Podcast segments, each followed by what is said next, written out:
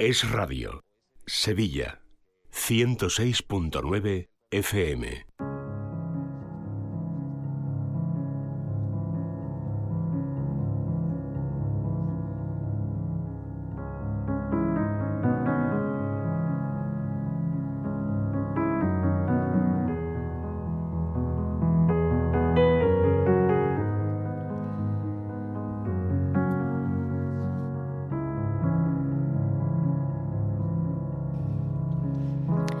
12 y 37 minutos, estamos en directo en Es la Mañana de Sevilla, empezamos ya a vivir en positivo.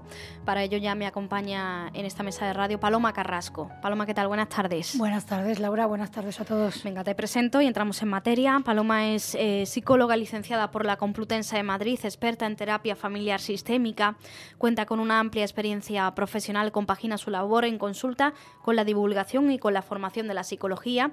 Además, ella es conferenciante, divulgadora charlas en centros de negocio, empresas, colegios, etcétera, etcétera. Y en la actualidad ella ejerce su profesión en el Hospital Quirón Salud Sagrado Corazón de Sevilla y para pedir consulta con Paloma, pues pueden hacerlo a través del teléfono del hospital 954 93 76 76 954 93 76 76 o bien contactar directamente con ella a través de su página web palomacarrasco.com. Les recuerdo que mm, si nos escuchan ustedes luego a través del podcast de, Paloma, que está eh, en Spotify, o a través de la página web nuestra, la de Es Radio Sevilla, pues y están ustedes en cualquier parte del mundo, pues sepan que también ofrece sesiones online, ¿eh? para que tengan también pues esa alternativa, esa posibilidad, si no pueden ser atendidos en consulta físicamente. Bueno, entramos en materia. Paloma, hoy vamos a hablar del miedo, de, mm, de esa necesidad de decir, fuera miedo, Em, a ver, ¿esto eh, ¿se, puede vivir sin miedo o, esto va intrínseco en nosotros? Yo creo que podemos tener una vida sin miedo. Es verdad que el miedo es algo natural, ¿verdad? Y, tenerle miedo a, algunas cosas, pues es lo normal. De hecho, no tenerle nada de miedo a nada, ni siquiera a las cosas que son peligrosas, em, puede ser síntoma incluso de cierta enfermedad o trastorno, ¿no? Em, el ser humano para poder vivir y sobrevivir tiene que desarrollar eh, cierta conciencia ¿no? de dónde está el peligro, ¿no? Y pues para huir si hace falta, ¿no? O para mm, desarrollar una estrategia ¿no? de afrontamiento de una situación, por ejemplo, peligrosa. Pero no, no, estamos hablando de eso, ¿no? Yo quería hoy centrar el programa en esas personas que, mm, que realmente viven con miedo y que, mm, y que son muy miedosas, ¿no? Que les da miedo casi todo y que por tanto al final su, su vida se configura alrededor de, de, ese miedo que tienen a, casi todo. O sea que es normal tener miedo, sentir miedo en algunos momentos de nuestra vida, ¿no? Es una emoción más que está ahí, como cuando sientes eh, rabia, enfado o alegría, pues también puedes sentir miedo, ¿no? El problema es cuando ese miedo eh, acaba por dominarlo todo. Sí, acaba contagiando lo demás Em, y sobre todo te hace sufrir diariamente, ¿no? Se convierte en una constante en tu vida, de manera que va limitando tu vida, interfiere. Em, y además toma posesión eh, de cosas que en realidad no tendría por qué tener que ver con el miedo, ¿no? Entonces ya se convierte en un estilo de vida. Mm. Por eso decía, una persona miedosa que, que en general eh, tiene demasiadas cosas que le dan miedo, pero además esas cosas las piensa constantemente, ¿no? Por ejemplo, Laura, vamos a ver, cualquiera que mm, cuando tenemos hijos, cuando tienes un bebé, se despiertan muchos miedos, ¿no? Miedo a que le pase algo. Es normal. Eh, lo que no es normal es que eso eh, me agobia hasta tal punto, eh, invada mis pensamientos hasta tal punto que, por ejemplo, yo no puedo dormir por la noche pensando que le puede pasar algo. O no me puedo ir a trabajar pensando que le puede pasar algo, ¿no? o que mi vida la configure en torno a cómo le puede pasar algo. Por ejemplo, todo tiene que ser eh, absoluta seguridad, solo puede estar con determinada persona, entonces me puedo volver hasta paranoica, ¿no? Una persona con, muchísima limitación. Em, esa es la diferencia entre lo normal y lo no normal, entre lo sano y lo insano. ¿Hay más gente de lo que parece con, este miedo que puede ser un poco patológico?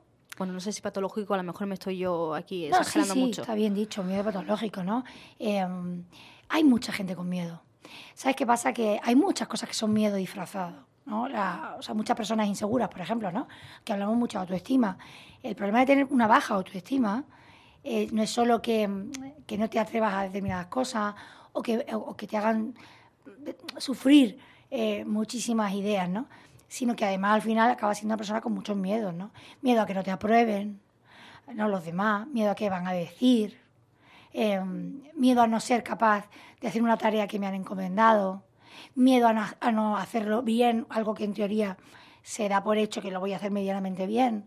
Entonces, eh, hay muchas personas muy inseguras y la inseguridad, por ejemplo, es una forma de miedo. Mm. O sea que no estamos hablando simplemente, no sé, eh, miedo a hacer puenting.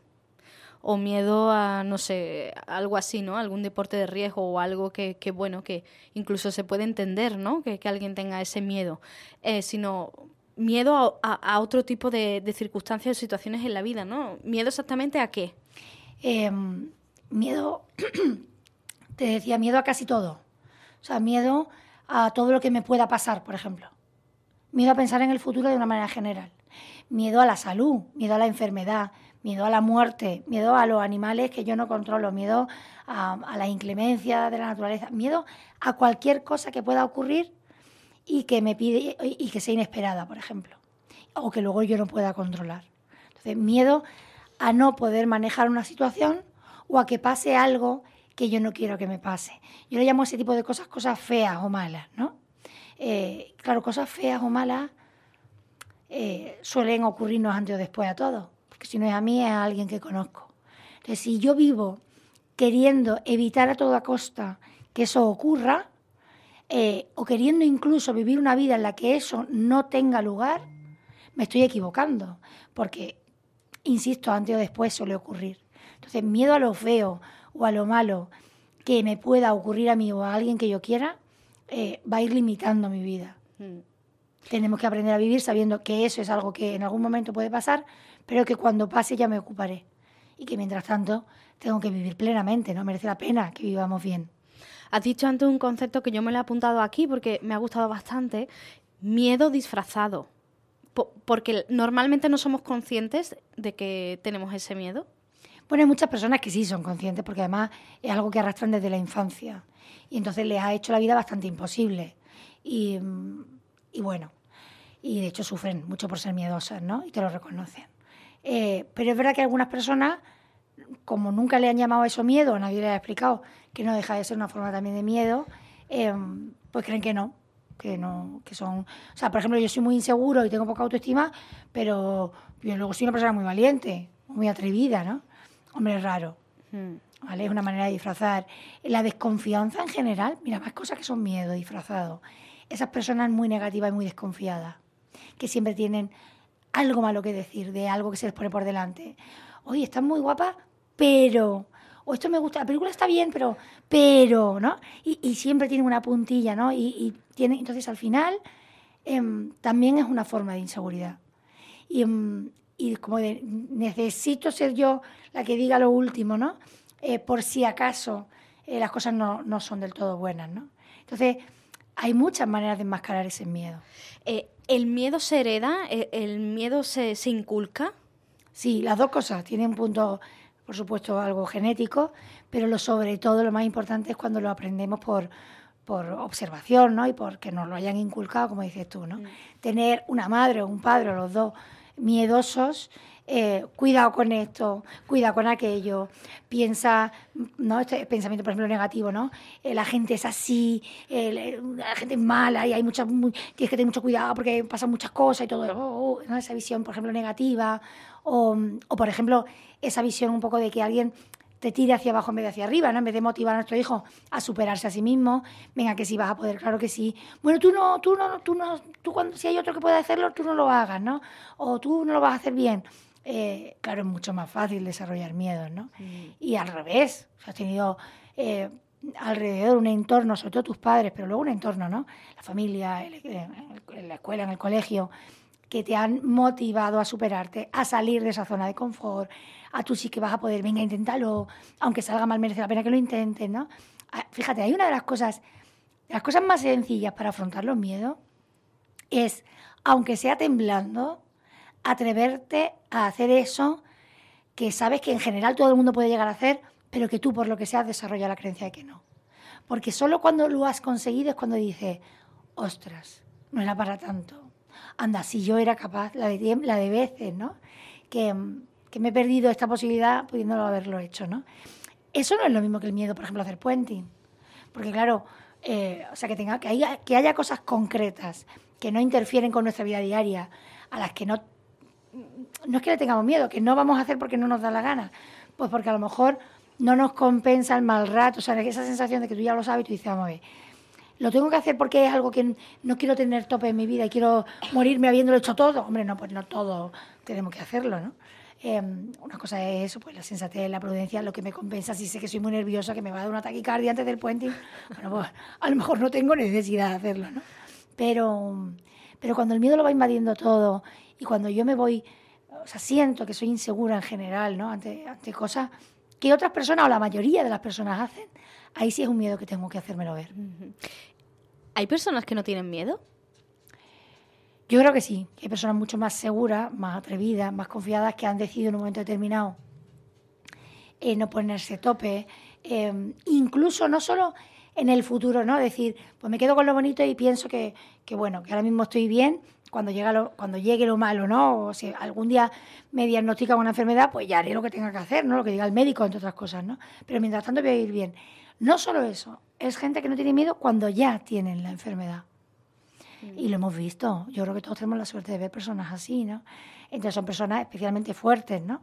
Em, que se les junta esos, esos dos pilares, ¿no? La valentía y la confianza, pero la confianza como actitud en la vida, eh, que bueno, que por supuesto una cosa es sufrir ante algo que nos descoloca eh, o sobre todo nos presenta una cara incierta de futuro, ¿no? O sea, si, me dicen que mañana tienen que hacerme una biopsia de, algo que me han encontrado, pues, hombre, es normal que yo esa noche la pase regular. O sea, no, no, eso no significa eh, que yo desarrolle un miedo horrible, sino que, bueno, desde que sé que el panorama es incierto y puede ser oscuro, pues puedo tener cierto miedo. Pero luego voy y en el momento que me dicen, pues mira, sí, esto es, es maligno y bueno, y hay que operar y hacer un tratamiento, pues yo después de ese ratito ¿no? de recolocación, pues me levanto y digo, venga, pues sí, pues a por ello voy. Y entonces es una manera, vuelvo a decir, me sale la palabra estilo de vida. Y claro que hay personas que en general son más valientes, más atrevidas y más confiadas. ¿Y qué hacemos con los miedos? Eh, entiendo que se pueden combatir, ¿no? Eh, es la clave ¿no? de, esta sección, de este programa que hacemos cada miércoles, ¿no? Que, que, todo se puede cambiar, incluso eso, ¿no? Claro que sí, ¿no? Si no, no, seríamos positivos, ¿no? Vaya a vivir en positivo que seríamos. Eh, mira, ahora lo primero es esa toma de conciencia de cómo soy. es decir, yo en general vivo con miedo, me dan miedo demasiadas cosas. Cuando pienso en lo que le pueda pasar a mis hijos, a mi futuro, en mi entorno laboral, en el trabajo, en cuanto a la salud, resulta que me abordan los miedos y, mm, y, sufro eh, o no, o en general me doy cuenta de que yo no soy así. de hecho, no lo suelo ni pensar, ¿no? Eh, veo que el niño se encuentra mal y digo, bueno, pues a ver qué, a lo mejor es la tripa y luego tal, ah, bueno, si ya llevas dos días malos, pues te llevo al médico. ¿No? ¿Soy normal ante estas cosas o realmente soy una persona que constantemente sufro por todos los easy, easy, easy? Vale, eso es lo primero. Lo segundo es que si soy este tipo de persona, quizá lo primero que tenemos que hacer es una lista de miedo, ¿no? Y, para poder afrontarlo. Claro que todos los podemos afrontar. Algunos miedos eh, no tendrán salida, es decir, si yo te digo, ¿te da miedo el día que te digan o que te llamen y te digan que alguien que tú quieres ha fallecido? Hombre, si te presento eso delante de ese panorama, tú dirás, hombre, claro. Quizá no le llamarían miedo, a lo mejor si no eres una persona con miedo diría, hombre, es que no, o sea, no me gusta, es desagradable, es feo, no quiero que eso me pase. Pero no querer que eso te pase no tiene por qué convertirlo en un miedo. Mm. Entonces, poco a poco, por supuestísimo, tenemos que enfrentarlo. Pero a lo mejor el camino pasa por una pequeña terapia o por una gran terapia. Porque a lo mejor lo que descubro es que no soy así de atrevido no, soy, no sé enfrentarme a mis miedos porque soy una persona con mucha inseguridad o con muy poca autoestima, por ejemplo. Entonces, si todo me hace dudar, si todo me hace temblar, a lo mejor tengo que hacer un, pues un trabajo de autoconocimiento un poquito más profundo para, para descubrir por qué no he sabido o no me han enseñado o no he aprendido a quedarme con lo bueno de la vida, a tener esa mirada amable y bonita sobre las cosas que sí funcionan en la vida em, y confiar en mis propias capacidades, en mis talentos, en el talento de los demás, como para decir, bueno, pues ya está. O sea, el día que ocurra algo malo, ya haremos lo que tengamos que hacer. Em, pero mientras tanto, yo voy a mantener una actitud positiva que me haga vivir bien. Eh, Paloma, se me está ocurriendo ahora, ¿ese miedo puede, puede generar episodios de ansiedad? Claro, por supuesto. ¿no? si yo vivo con un miedo constante em, y encima no lo afronto, esa evitación del miedo no hace más que engordar todos esos síntomas, ese conjunto de síntomas ansiosos o de angustia que, que preceden ¿no? y que tienen que ver con ese miedo, ¿no? con esa situación que me da miedo. Con lo cual, antes o después, si lo estoy evitando y no le estoy metiendo eh, mano ¿no? al miedo, no lo estoy afrontando, el cuerpo traducirá todo ese miedo de forma más somática se producirá, por ejemplo, una crisis de ansiedad, claro que sí. Hay una frase por ahí que circula mucho siempre en redes, ¿no? Em, esto de, si tienes miedo, pues hazlo con miedo, pero hazlo. Sí, eso temblando, ¿no? Yo le llamo, o sea, que la gente no confunda al que es valiente con alguien que, que, no tiene miedo a nada, sino con alguien que aunque esté asustado y aunque sea consciente de que, de que lo que tiene por delante pues puede no salir del todo bien, pero se enfrenta y lo hace. Entonces, a veces necesitamos apoyo, o sea, porque hay cosas que dan miedo de verdad, ¿no? Entonces, bueno, pues, eh, por ejemplo, si tú... Eh, por suerte, ¿no? no por evitación, pero por suerte, nunca has pisado un entorno hospitalario, por ejemplo, y, te toca de pronto tener que meterte en un circuito de pruebas, de tratamientos, ¿no? que realmente eh, te puede dar miedo incluso entrar en el hospital, ¿no? Porque no sabes ni siquiera cómo es la sala donde te van a meter. Hmm. Bueno, pues a lo mejor necesitamos poder comunicarlo y que nos dejen ir acompañados, ¿no? Esa primera vez, ¿no? O, o yo que sé, imagínate en un niño que es inseguro y que tiene una prueba importante, pues saber que puedes desarrollar ciertas estrategias, incluso trucos, ¿no? Para sentirse acompañado en ese momento, ¿no? Entonces, hay muchas maneras de afrontar los miedos. Lo importante es que con temblando o no, consigamos afrontarlo, claro que sí. Ahora que has dicho lo de los niños, em, entiendo que, los niños, bueno, no tienen a lo mejor la capacidad de expresar eh, me pasa esto, tengo miedo a esto. ¿Hay señales que nos pueden poner en alerta a los adultos, a los padres? Sí, hay señales y hay cosas que podemos hacer porque nuestros hijos, porque los niños se desarrollen como personas más em, con un abanico más amplio de estrategias, ¿no? Ahora me estoy acordando, ya sabes tú de qué, ¿a que sí? ¿No te acuerdas? No, no, no, Ahora me estoy acordando de mi amiga Dora, la Ah, Dora. Sí, sí, que hacía mucho que no salía. Sí, volvió, eh, volvió a salir. Sí, sí, ha salido, porque ¿sabes qué pasa? Que claro que hay señales, o sea, hay niños que son muy miedosos, normalmente suele haber alguien miedoso detrás, y además nosotros tendemos a sobreproteger. Entonces, bueno, pues si te da miedo, yo qué sé, subir el tobogán, me da miedo, vale, pues no te subo. Eh, no, yo solo me siento cómodo y seguro, pues yo qué sé, comiendo eh, determinada comida, fíjate, no tiene por qué ser algo que da miedo directamente. Yo me puedo volver muy seguro, por ejemplo, frente a la comida. O sea, si yo he crecido de los 0 a los 10 años solo comiendo las tres cosas que me gustan, por eso digo que me acuerdo de Dora, hmm. tengo muchas probabilidades de convertirme en una persona un poco especialista frente a esto. Y ser especialito normalmente me hace ser inseguro y sobre todo desarrollar problemas, hasta de taquicardia, eh, cuando tengo que comerme algo que no es lo que me gusta o me hace sentir bien. Con lo cual, la lista de cosas que me hacen sentir inseguro, incómodo o mal es muy amplia. Entonces, una de las cosas que podemos hacer es conseguir que nuestro hijo, con apoyo, ¿eh? no, no, no con el empujón, ¿no? O sea, hemos superado mucho esa educación autoritaria de porque yo lo digo y lo tienes que hacer, ¿no? Eh, o sea, yo, un pequeño ejercicio que suelo poner, que por cierto a mí me hacían mis hermanos, era, pues te doy una moneda si vas a encender la luz del cuarto del pasillo. Porque yo he sido muy miedosa eh, de pequeña, por ejemplo, a eso, ¿no? A, la oscuridad. Bueno, la oscuridad le da miedo a muchos niños. A muchos niños. Entonces, las podemos trabajar en vez de simplemente decir, le da miedo y, duerme con la luz encendida. Y ya está, y llega a los 10 años y sigue durmiendo con la luz encendida. No, hombre, vamos a establecer un camino, ¿no? En el que, en el que ese niño, ¿sabes por qué? Sobre todo, Laura, porque merece tanto la pena experimentar, o sea, tener la propia experiencia de sí puedo. No era verdad que no podía. O sea, no puedo dormir con la luz apagada. No puedo dormir sin mi madre acostada, acostada primero. No puedo ir solo con un amigo eh, y cruzar la calle si no me acompaña mi madre. No puedo em, eh, ponerme una falda, soy incapaz de ponerme, ya nos, trasladamos al mundo adulto, ¿no? Soy incapaz de ponerme una falda y que se me vean las piernas. Soy incapaz de ir a al Caribe porque sé que hay bichos. Además, cuando lo verbalizamos, eh, digamos que como lo interiorizamos y lo fijamos más aún en nuestra mente, ¿no? Ese concepto, esa idea, ¿no? Sí, pero también viene bien que lo verbalicemos porque podemos hacer técnicas incluso de, darle forma. ¿no? Acuérdate que lo que no se dice suele ser peor. O sea, una emoción o un sentimiento no verbalizado puede convertirse en cierto fantasma.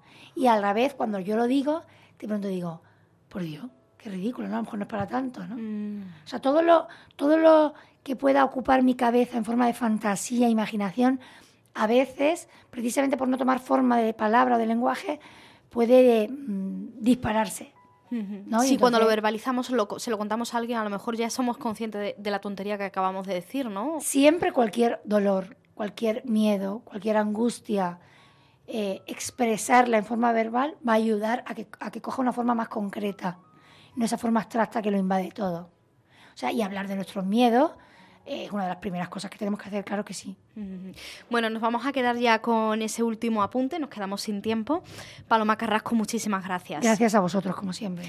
Les recuerdo que para pedir consulta con Paloma lo pueden hacer a través eh, del teléfono del Hospital Quirón Salud, el Sagrado Corazón de Sevilla. El teléfono del hospital es el 954 93 76 76. 954 93 76 76. También es mucho más rápido, eh, más ágil contactar con Paloma y pedir consulta con Paloma a través de su página web, que es muy fácil, es palomacarrasco.com. Ahí van a encontrar ustedes un correo electrónico que también es muy fácil, es contacto arroba palomacarrasco.com. Le escriben y bueno, pues eh, gestionan una cita. Paloma, gracias de nuevo. Gracias de verdad a vosotros. Y llegamos a la, a la una. Ahora, información de España y del mundo a la vuelta. Continuamos aquí en Es la Mañana de Sevilla, 106.9. Es Radio. Sevilla, 106.9 FM.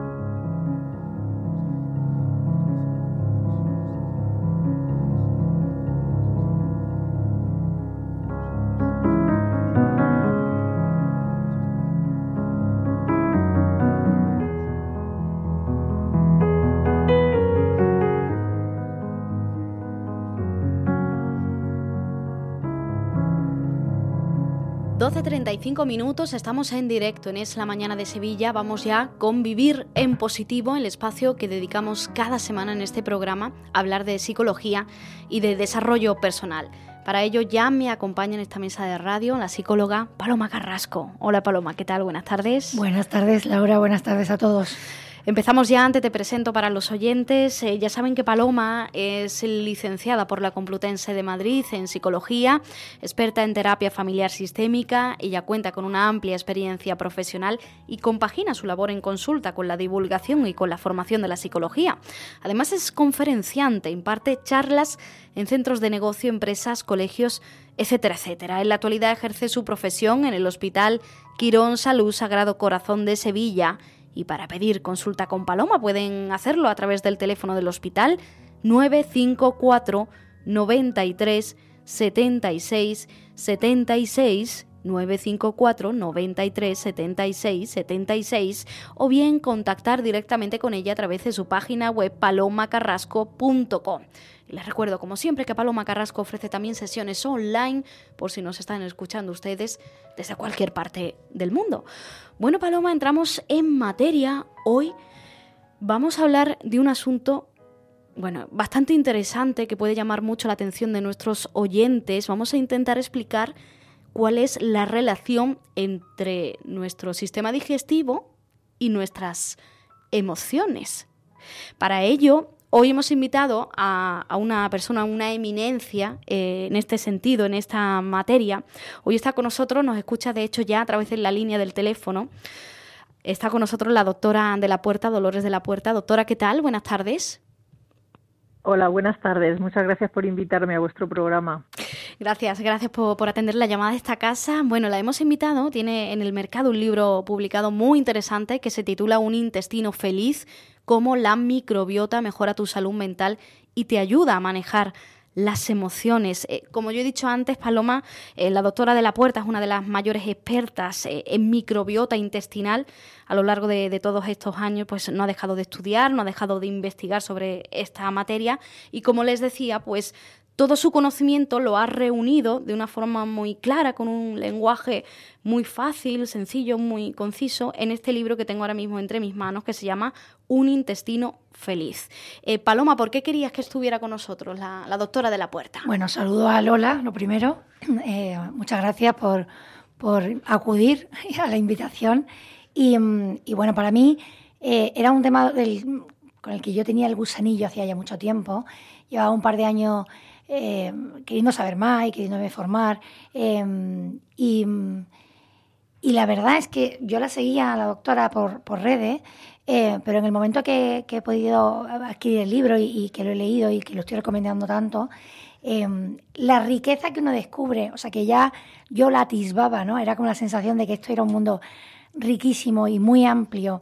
Novedoso, pero no tanto, ¿no? Ahora nos explicará ella, ¿verdad? Porque yo recuerdo, me parece que es en primero de carrera, ¿no? En historia de, la psicología, cuando ya nos hablan de Hipócrates, y hmm. Hipócrates ya relacionaba, hablando de los humores, de la bili, la importancia de la bili y las emociones, ¿no? Entonces, mm, en realidad, la sensación que yo tengo, y me encantaría, Lola, si te parece, que empezaras hablándonos de eso, de, de cómo de rica la microbiota, es que estamos hablando no sé, ¿no? Cuando yo me imagino y hablo con la consulta de la riqueza en general de cualquier em, pues, ecosistema, ¿no? Y, pensamos, por ejemplo, en el fondo del mar, ¿no? Y cualquiera que no le interesa mucho se baña y no, y no es consciente de esa riqueza, ¿no? De ese universo y ecosistema marítimo. Pues pasa algo así, cuando uno empieza a leer el libro y se da cuenta de esa riqueza eh, en, nuestro, en nuestro intestino, ¿no? Y que es la microbiota para cada persona y lo importante y lo relacionado que está con la psicología, eh, pues es un descubrimiento ¿no? y una maravilla. A mí me gustaría muchísimo, si te parece, que nos, que nos contaras un poco eso, ¿no? ¿Cómo de importante es la microbiota? La microbiota es salud con mayúsculas, o sea, es absolutamente relevante para nuestra salud a todos los niveles, eh, digestivo, hormonal, metabólico, eh, inmunitario y a nivel de las emociones. ¿Por qué? Porque tiene un impacto neuroactivo, hay una conexión entre la microbiota intestinal y el sistema nervioso muy importante. Muchos caminos conectan la actividad del sistema nervioso con la actividad de la microbiota. Y entonces, de hecho, el sistema nervioso, que cuando hablamos del sistema nervioso pensamos en la cabeza, pensamos en el cerebro, las, las células, las neuronas que tenemos en el cerebro, esa misma célula existe en, la, en el intestino, conformando lo que se llama el sistema nervioso entérico. Tenemos un sistema nervioso exactamente igual que el sistema nervioso central, que el de la cabeza, lo tenemos en la tripa, con un número de neuronas igual que toda la médula espinal, con lo cual el potencial neuroactivo, funcional, neurológico, psicológico que tiene la tripa es importantísimo. Y en la tripa tenemos esas neuronas que decimos el sistema nervioso en contacto con los millones de microorganismos. Millones, tenemos más microorganismos en la tripa que células en todo el cuerpo. esa riqueza a la que hacía referencia numéricamente es enorme, enorme. E-, es una maravilla porque, claro, cuando tratamos de explicar, eh, ayer mismo te daba yo una conferencia a, a, gente muy joven y, claro, o sea, que, que entiendan lo, lo, la relación tan estrecha, ¿no? Eh, que existe entre, entre mente, porque ahora ya, eh, cuando digo mente, en realidad estoy imaginándome cosas que, que a lo mejor ni siquiera son solamente, ¿no? Pero cuando hablamos de eso, de, la unión cuerpo y, mente, ¿no? Eh, efectivamente, la mayoría de las personas piensan solo en lo mental, pensando en cabeza, ¿no? Mm. Em, hablas mucho en el libro del eje intestino-cerebro y microbiota, em, digamos que gracias a, ese concepto eh, podemos visualizar la, la, existencia real de la unión ¿no? entre una y otra. Claro. Claro, es que la conexión, o sea, es de muchas formas. O sea, hay un, hay una vía muy, muy directa que es, eh, es una conexión física real y directa que conecta el cerebro con el intestino, que es un nervio, eh, eh, se llama el nervio vago, es el nervio más largo que tenemos en el cuerpo y directamente, físicamente, sale de la cabeza, va por los laterales del cuello, atraviesa todo el tórax y llega al abdomen inervando, estando en contacto con nuestro intestino, con lo cual hay una conexión directa entre el cerebro y el intestino. ¿Qué particularidad tiene ese nervio vago? Muchas, importantes en esta conexión del eje que te estoy, que, que hacía referencia. Una que es de función de actividad bidireccional, con lo cual conecta arriba abajo, abajo arriba, intestino cerebro, cerebro intestino. Otra particularidad importante es que es un nervio 80-90% sensitivo y solamente un pequeño porcentaje tiene actividad motora. Esa actividad motora es la que permite, por ejemplo, que el intestino se mueva, el, el, bolo alimenticio atraviesa el intestino sin que nosotros voluntariamente tengamos que hacer nada. Ese movimiento intestinal se llama peristaltismo, pues el nervio vago condiciona esa actividad motora, pero el 80-90% de la actividad del vago es sensitiva, es dolor, es emociones, es miedo, es ansiedad, es alegría, es por eso tenemos cuando nos da miedo se nos cierra el estómago, cuando estamos con una preocupación a veces nos da diarrea, el dolor, todo es, son sentimientos, o sea, son, son eh, el dolor es un sentimiento que se que se relaciona mucho, muy físicamente, todo el que nos esté escuchando, un susto y la tripa se me cierra. O sea, eso es puro nervio vago, como conexión directa. Luego hay otros muchos caminos de conexión del eje intestino-cerebro, indirectos a través de metabolitos, de sustancias que produce la microbiota, pero el nervio vago es la actividad directa más, más en tiempo real conectando cerebro-intestino y intestino-cerebro. Doctora, entonces cuando a veces eh, decimos eso de se me han metido, eso se dice mucho por aquí, por el sur, eh, se me han metido los nervios en el estómago, ¿no? Cuando, bueno, pues tenemos una sensación de miedo, de temor, en fin, se me han metido los nervios en el estómago, se me ha puesto un puño aquí, ¿no? Eh, en la boca del estómago. Claro. No es simplemente una expresión popular, ¿no? Es que tiene una base científica, según le escucho. Claro, absolutamente científico. Es que las, es que esas neuronas que hemos dicho al principio que tenemos en la tripa tienen la misma actividad, piensan, sienten igual que las que tenemos en la cabeza, exactamente igual. Entonces, ¿qué ocurre con esas neuronas? Que tú sientes con la tripa. Lo que pasa es que no tenemos el hábito, nosotros conceptualmente siempre pensamos que cualquier sentimiento lo elaboramos en la cabeza. Y no es cierto sentimos con la barriga igual, recordamos una sensación de tristeza y, lo, notamos en la tripa, el, nos encogemos, nos cogemos la tripa cuando estamos preocupados, cuando estamos deprimidos, o ese encogerse la tripa, es que eso es físico, eso es real, no es, no es un dicho popular, es, mm. eso es ciencia verdadera, ocurre en, realidad. claro, además, fíjate, mm, claro, esto abre una, una puerta de abordaje diferente eh, mucho más profunda, para, mi gusto más bonita. Además, yo que también trabajo dentro del hospital en una unidad de, obesidad, eh, la, de veces, ¿no? que tenemos que trabajar esa unión tan estrecha entre la ansiedad y, la manera de comer, ya no solo la, ingesta, ¿no? sino eh, esa relación que se va estableciendo, ese vínculo con la comida. Em, claro, al decir tú la relación bidireccional, em, es una manera de que las personas entiendan que realmente, o sea, que es verdad que mm, según cómo comamos también al final estamos alimentando esa microbiota, es decir, no solo eh, eh, es, al revés, que no le agradezca comer bien, ¿no? sino que cuando comemos mal al final estamos alterando esa manera de funcionar, ¿no? O sea que hasta para ese abordaje de, esa relación de ansiedad y comida, eh, sobre todo para las personas que tienen problemas de peso y, problemas importantes de alimentación, pues me parece también otra manera de, de abrir más herramientas, ¿no? Claro, por supuesto, Paloma, es que tu microbiota come lo mismo que tú. Entonces, si tú a la microbiota la alimentas con un patrón nutricional no solo sano, sino que podemos elegir específicamente cuáles son los alimentos que más le gustan a la microbiota.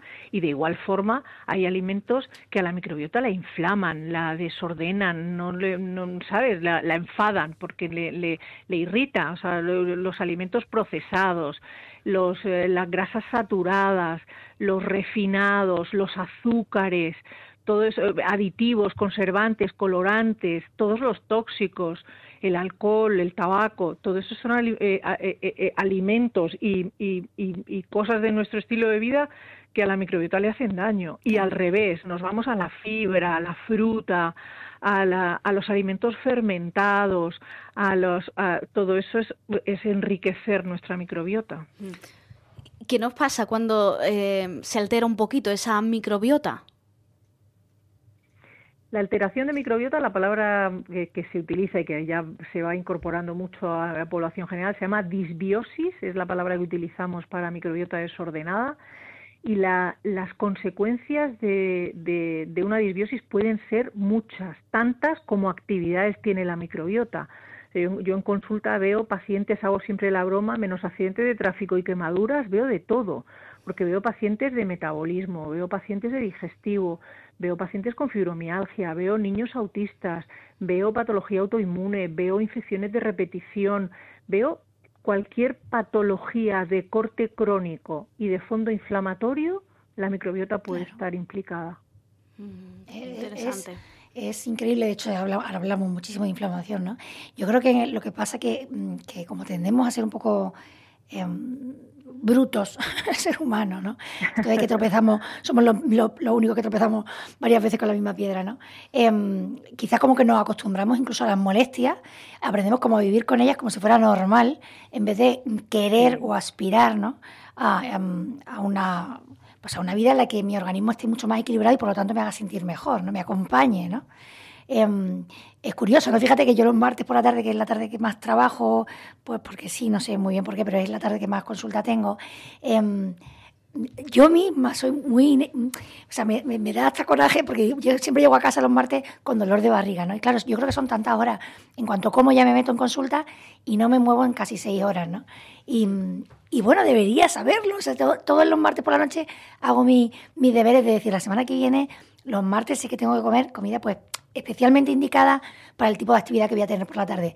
Pues una y otra vez se me vuelve a olvidar cómo al final más rápido de la cuenta y digo, por, Dios, ni sabiéndolo, ni nada de nada, ¿no? O sea, que tendemos a, a repetir en vez de esa, aspiración. Me gustaría muchísimo, Lola, que nos hablara de la diversidad, del enriquecimiento. Te decía que para mí es una de las cosas más bonitas del libro, em, porque es una de las cosas que yo hablo mucho, ¿no? Yo suelo decirle a los pacientes, sobre todo a los niños en la consulta, para que imaginen qué cosas nos hacen más felices y menos, ¿no? Les pongo un ejemplo de quién crees que es más feliz, ¿no? Alguien que eh, cuando empiezas a hablar de, mm, por ejemplo, de gusto alimentario, les digo, eh, ¿te gusta la pasta? Y te dice, sí, ¿te gusta la fruta? Sí, eh, tengo que comer una manzana, fenomenal, una pera, fenomenal, la fresa, y le gusta todo, ¿no? O te imaginas otro niño que te dice, no, eso no me gusta, no, eso no me gusta, no, eso no, yo es que solo como, y, te dice tres cosas, ¿no? Entonces siempre le digo, ¿qué, ¿quién más feliz? ¿El que su lista de las cosas que le gustan tiene tres o el niño que le gustan más de 100, ¿no? Entonces enseguida lo entienden, ¿no? Pues eso también aparece en tu libro. ¿Nos lo podías contar un poquito cómo, cómo de bueno es tener más diversidad y más riqueza en ese sentido? Sí, sí, sí, esa es una parte muy bonita. Eh, esa, esa parte del libro yo la escribí porque encontré un artículo de una investigación que se había hecho en Estados Unidos en población sana. Eh, con una N, la N es el número de, personas que, a, los que se estudia en una investigación, ¿no? Y entonces este estudio abarcaba una N enorme y con el valor de estar estudiando población sana.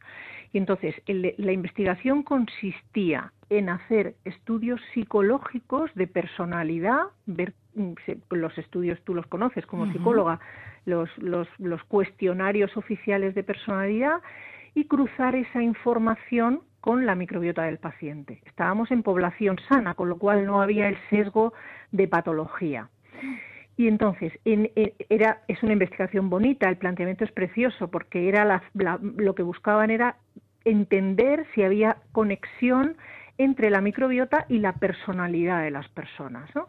Entonces, se vio dos cosas muy importantes. Una, la diversidad a la que haces, a la que haces referencia.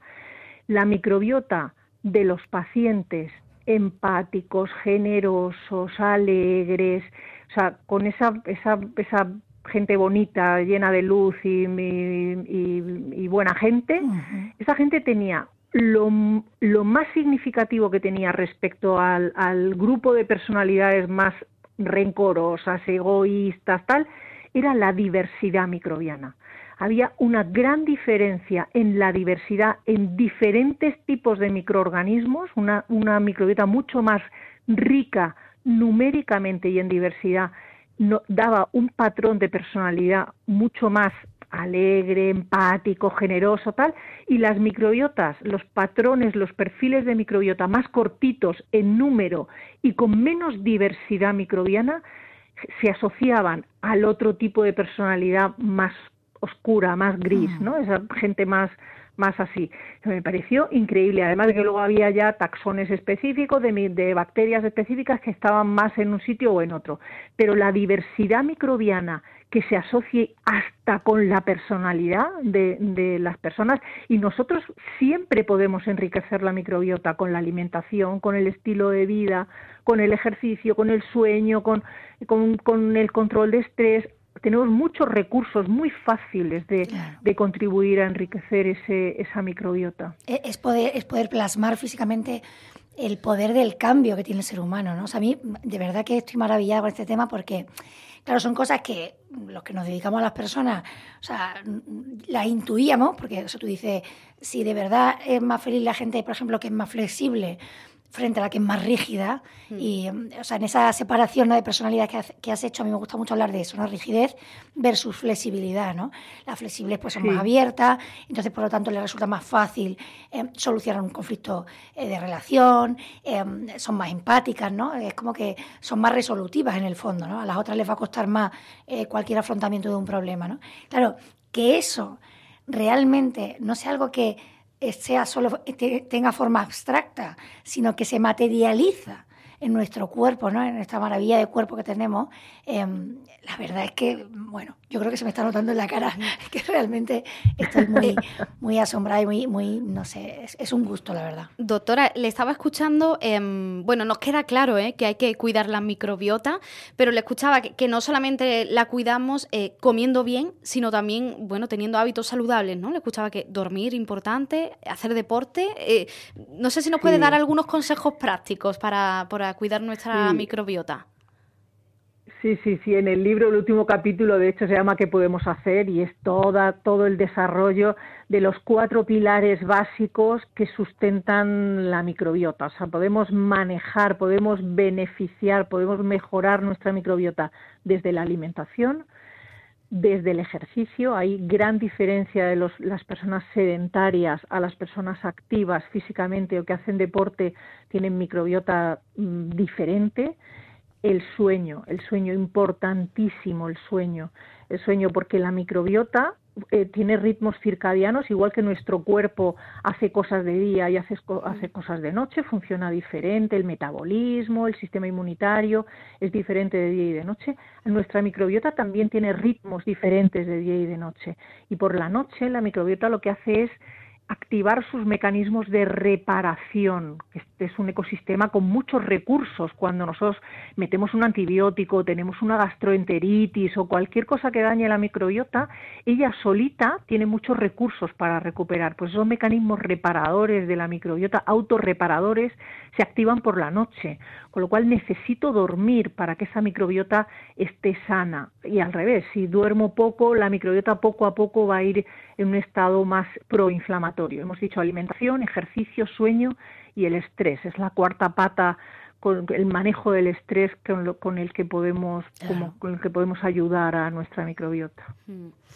Bueno, pues eh, Paloma, interesantísimo ¿eh? eh el tema que nos traes hoy. Muy, interesante, da para mm. muchísimo y encima tenemos la suerte de contar con ella. Que Increíble porque además se lo agradezco, doctora, la forma eh, tan sencilla, ¿no? Que explica cosas tan complicadas, ¿no? Que estamos hablando de microorganismos, de células, de, procesos en el cuerpo que son complicados, ¿no? Para que todos lo entendamos. Así que le agradezco enormemente desde aquí que lo haya explicado tan, tan bien, porque creo que nos hemos quedado todos así, boquiabiertos aquí, escuchándola, ¿no? Como explicaba todo lo que, todo lo que pasa en nuestro cuerpo.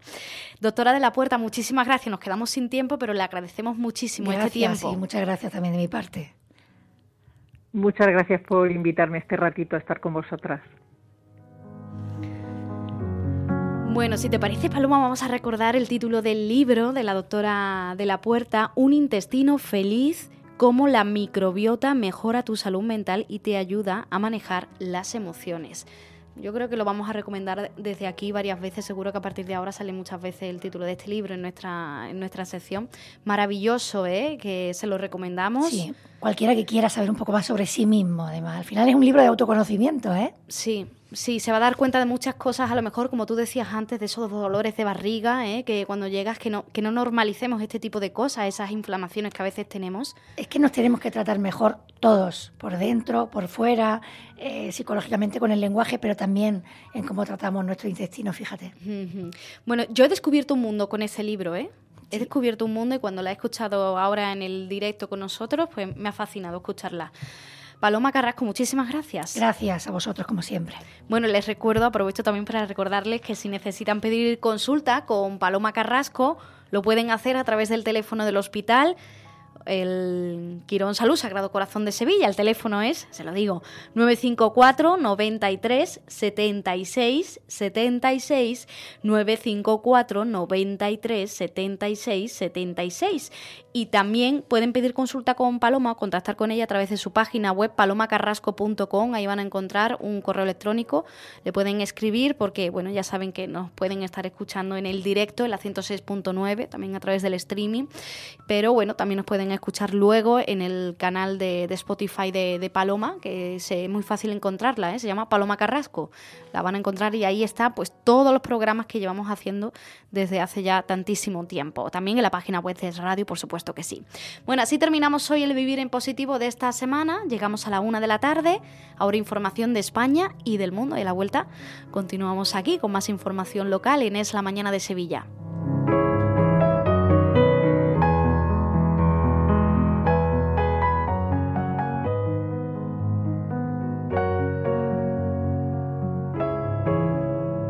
En Es la Mañana de Sevilla nos importa su opinión y queremos escucharle. Déjenos un mensaje escrito o nota de voz en el número de WhatsApp 680 71 33 64. Síganos en nuestra cuenta de Twitter, arroba es barra baja Sevilla.